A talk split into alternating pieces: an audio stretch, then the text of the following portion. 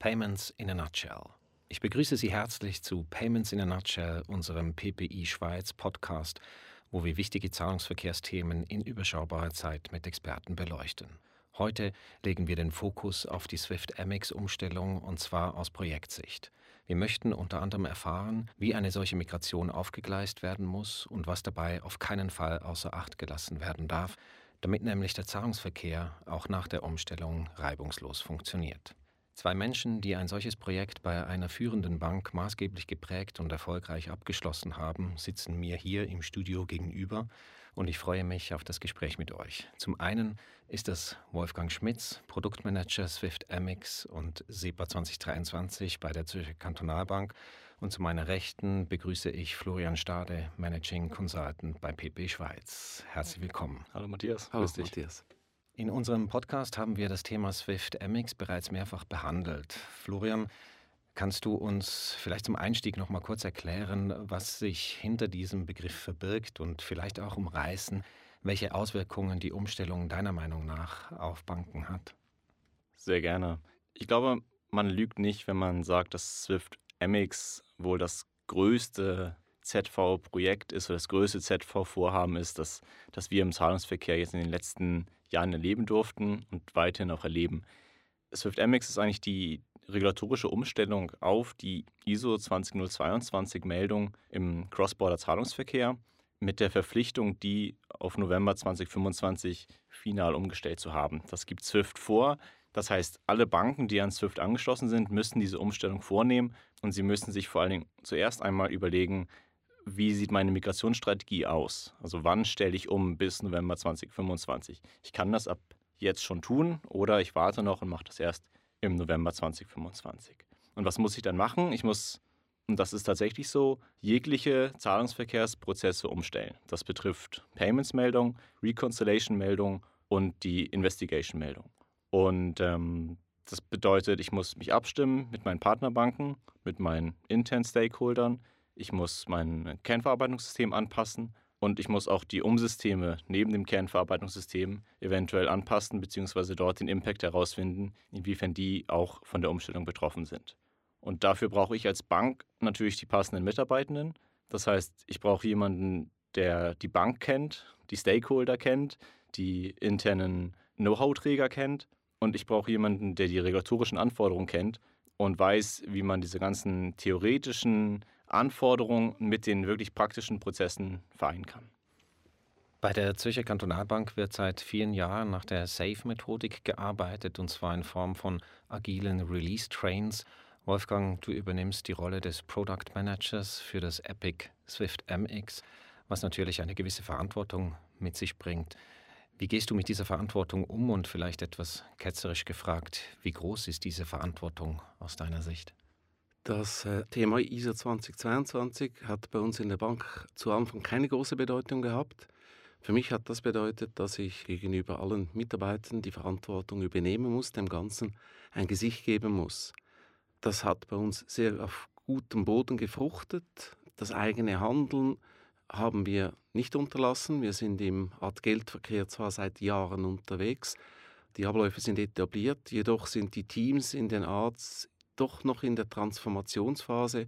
Und das war für uns enorm wichtig, dass wir mit den verschiedenen Methoden, Philosophien, die da bei uns äh, im, im, Umlauf sind, DevOps Collab Collaboration ist ein Thema, neue Führungsmodelle, dass wir uns da doch ziemlich tief verankern mussten, um das Thema ISO 2022 richtig an die Oberfläche zu bringen, den Leuten die nötige Sensibilisierung zu geben und sie zu begeistern für das, was sie da machen müssen.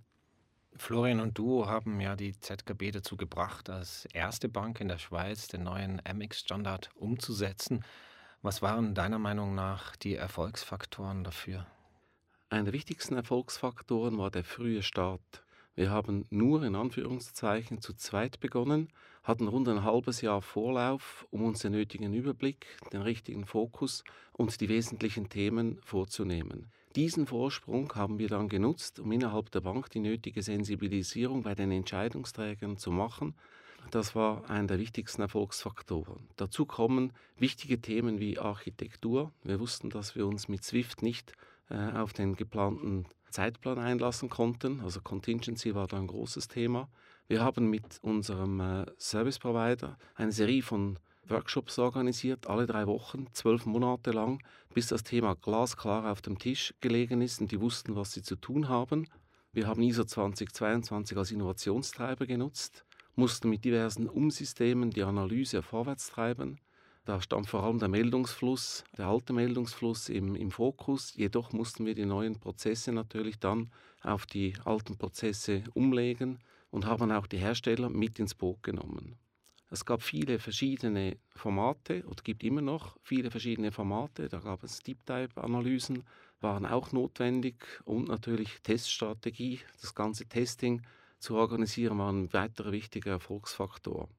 Die enge Zusammenarbeit mit den Verantwortlichen in der Bank, die war sehr gut. Wir konnten da diverse Player für uns gewinnen und hatten so alle, die betroffen waren, mehrheitlich in der Bank am Tisch frühzeitige Kontaktaufnahme mit allen Arbeitsgruppen etc. haben wir dann erfolgreich zusammengebracht und in der Umsetzung konnten wir dann rechtzeitig die wichtigste Funktionalität bereitstellen.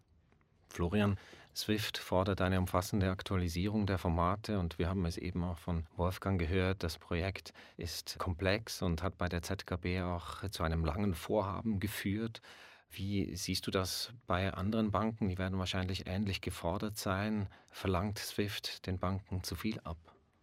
Das ist eine gute Frage, Matthias, ähm, die auch immer gerne mal wieder gestellt wird, gerade wenn man so auf regulatorische Themen schaut, die auch oftmals fast schon innovative Themen ausbremsen. Und Wolfgang hat es gerade aufgezählt, wie viel wir zusammen unternommen haben, um diese Sensibilisierung zu schaffen, um das alles erstmal in Gang zu bringen. Und ich gebe jetzt mal auf deine Frage eine ganz typische Beraterantwort und sage ja und nein. Ich sage, SWIFT verlangt den Banken nicht zu viel ab, weil es eine notwendige Umstellung ist. Also wir haben international einen, einen Umbruch im Zahlungsverkehr. Alles wird schneller. Die einzelnen Marketinfrastrukturen weltweit wechseln auf ISO 20022. Wir brauchen diese Interoperabilität zwischen dem Cross-Border-Zahlungsverkehr und den einzelnen Marktinfrastrukturen, um diese Datenvielfalt, die wir eben nun mal jetzt in den Zahlungsverkehrsmeldungen haben, um die weitergeben zu können, um die Datenqualität zu haben, um die Effizienz zu haben, um die SDP-Rate dort mitzubringen. Das ist relevant, dass wir das haben. Also insofern muss man sagen, diese Umstellung, auch wenn sie viel kostet und auch wenn sie anstrengend ist, ist notwendig. Auf der anderen Seite muss man aber sagen, die Banken sind schon sehr gefordert. Und das nicht nur, weil es ein komplexes Thema ist, sondern auch, weil wir fortlaufend Änderungen in den Spezifikationen erleben. Wolfgang hat das Thema Contingency angesprochen. Wir merken, dass es, es gibt immer mal wieder Änderungen. Noch heute gibt es Änderungen ähm, bei den neuen Investigation-Formaten, die teilweise immer noch nicht fertig spezifiziert sind. Und wir reden hier, wie gesagt, von einer Einführung auf spätestens November 2025.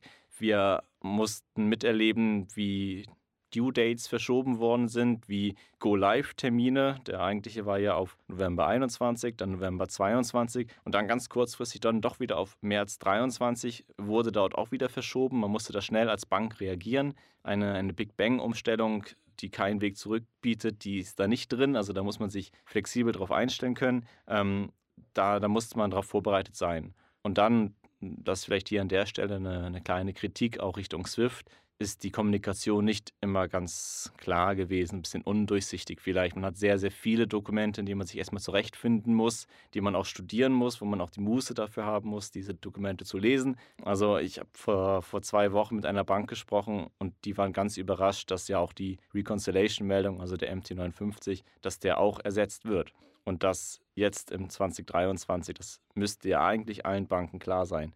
Ähm, aber ist es anscheinend nicht. Insofern ja und nein Nein, von wegen es muss sein und ja, weil doch die Kommunikation und die Anforderungen sehr komplex sind. Du hast unter anderem den länderübergreifenden Aspekt angesprochen. Wie ist aber die Situation auf dem Schweizer Markt? Hast du einen Überblick darüber, wie es um die Schweizer Banken in Bezug auf Swift MX oder eben diese anstehende Umstellung steht?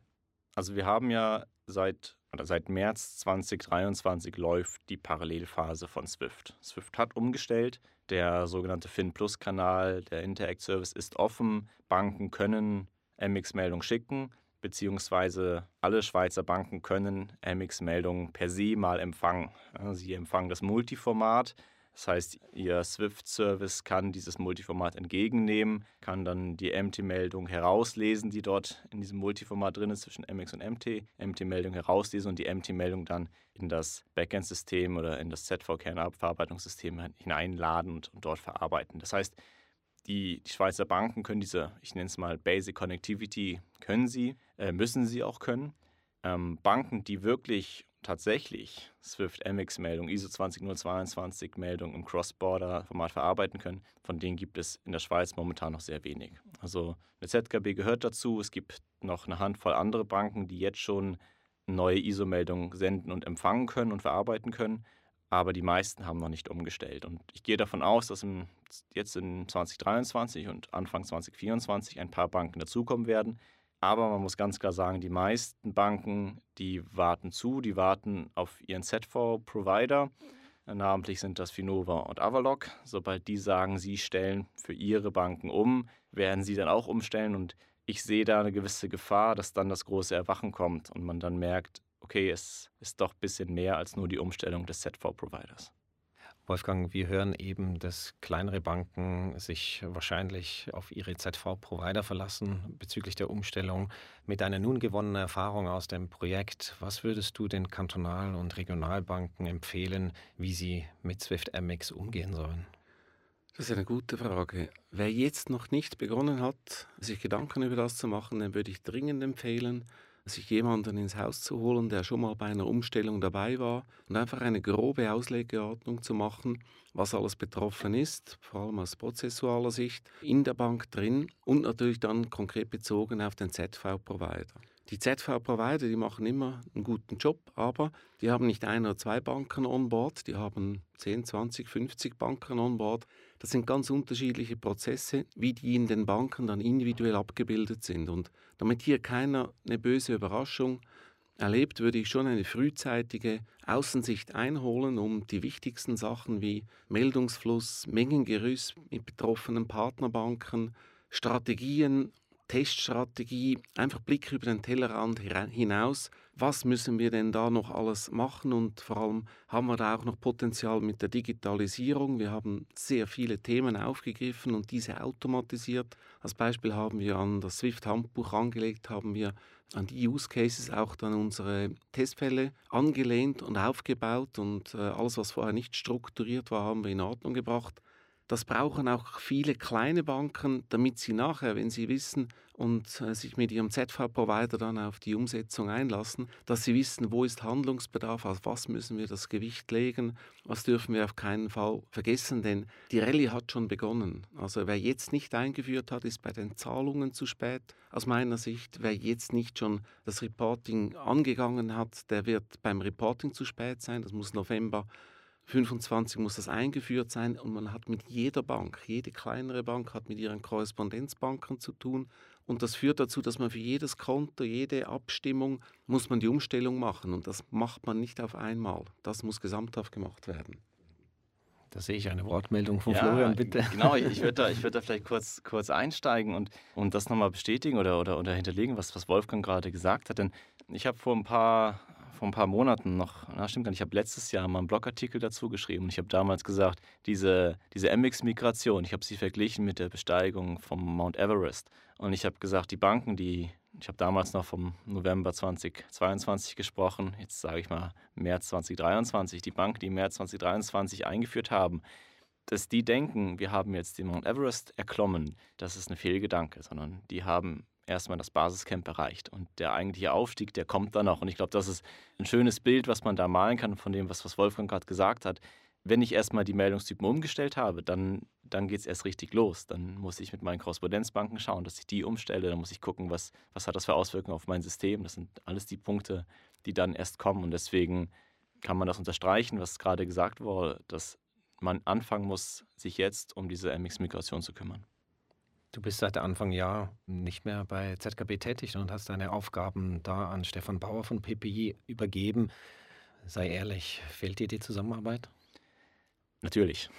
Das äh, kann, man, kann man ganz, ganz klar so sagen. Ähm, man merkt es vielleicht so ein bisschen, wie, wie Wolfgang und ich jetzt hier über das, über das Thema reden. Ähm, Wolfgang hat es vorhin auch erwähnt, wir haben das Thema zu zweit dazu mal angegangen. Wir haben das in den Kinderschuhen übernommen, das ganze Thema hochgezogen, äh, das mit der, mit der ganzen Bank und der Komplexität, die das dort mitgebracht hat, aufgebaut. Und ähm, ich glaube, wir haben beide voneinander sehr viel, sehr viel lernen können ähm, und, und Aspekte kennengelernt, wie man, wie man da rangehen muss. Und ich bin Berater, natürlich äh, muss man irgendwann auch mal weiterziehen. Das habe ich getan im Januar. Ich, ich, darf das Thema bei anderen Banken jetzt vertreten und, und dort, dort mithelfen, MX kompatibel zu sein und, und andere ZV-Projekte äh, weiter aufzubauen. Darüber bin ich auch sehr, sehr froh. Aber natürlich war diese Zusammenarbeit und auch das gesamte Projekt damals bei der ZKB ein, ein riesen auch für mich. Es hat mir extrem viel Spaß gemacht. Vor allen Dingen war auch das Team, was wir dann dort über, über die Jahre zusammengebaut haben, genau das verkörpert hat, was ich ganz am Anfang gesagt habe. Wir hatten genau diese Person, die die Bank kannte, die die Know-how-Träger kannte, die auch mit denen reden konnte und sie motivieren konnte, dann auch mal was zu tun und, und äh, gewisse Sachen anzugehen.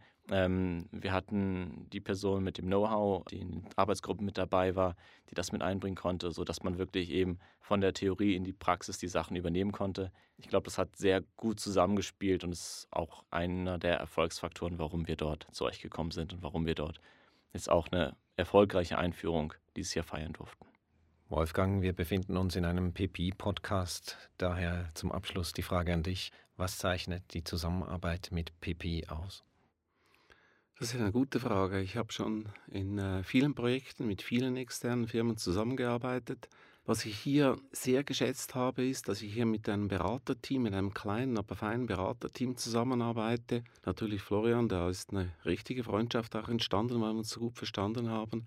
Aber insbesondere, ich habe noch nie mit einer Firma gearbeitet, die sich so klar fokussiert hat. Und diese Synergien auch mit den Kollegen in Deutschland zusammen, die haben uns immer wieder Woche für Woche einen kleinen Boost gegeben, weil wir halt nicht nur bei uns die Problemstellung analysiert haben und nach Lösungen gesucht, sondern wir auch gehört haben, wie das andere machen.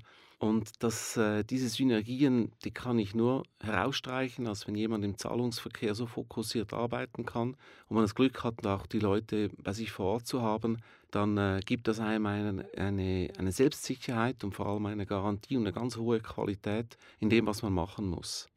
Dass äh, zusätzlich natürlich die, die PP jetzt noch in Arbeitsgruppen und bei anderen Banken vertreten ist und, und da auch mithelfen kann, sagen, wie gehen die dort die Problematik an, das hilft. Aber schlussendlich haben wir bei uns die Problemstellung ja, mussten da ganz tief reingehen und da kann ich nur sagen, also ich würde euch wieder auswählen für das Thema, weil ihr einfach im Zahlungsverkehr seid ihr einfach klar fokussiert. Heute reden wir von einer Boutique. Das ist eine Boutique, das sage ich nicht, weil ich hier im Podcast bin, sondern weil ich das erlebt habe und äh, der festen Überzeugung bin. Das nehmen wir sehr gerne so an, dieses Kompliment, und lassen es auch unkommentiert so stehen. Danke. Um am Zahlungsverkehr via SWIFT weiter teilnehmen zu können, sind die Banken verpflichtet, vom alten SWIFT-MT-Format auf den neuen ISO 20022 XML-Standard umzustellen. Was auf dem Papier vielleicht einfach anmutet, weil wir hier in der Schweiz den ISO-Standard bei Zahlungen bereits kennen, ist im Detail doch sehr herausfordernd. Banken, die mit dieser Umstellung noch nicht angefangen haben, denen raten wir dringend, damit zu starten und sich fundierte Gedanken dazu zu machen. Verlasst euch nicht alleine auf euren ZV-Provider, denn auch die zahlreichen internen Prozesse müssen in dem Kontext angeschaut werden. Hier braucht es eine dezidierte Analyse. Die Swift-MX-Migration ist also mehr als nur die Zahlungsmeldungen umzustellen. Das war Payments in a Nutshell, der Zahlungsverkehrs-Podcast von PP Schweiz mit Wolfgang Schmitz, Florian Stade und Matthias Hungerbühler.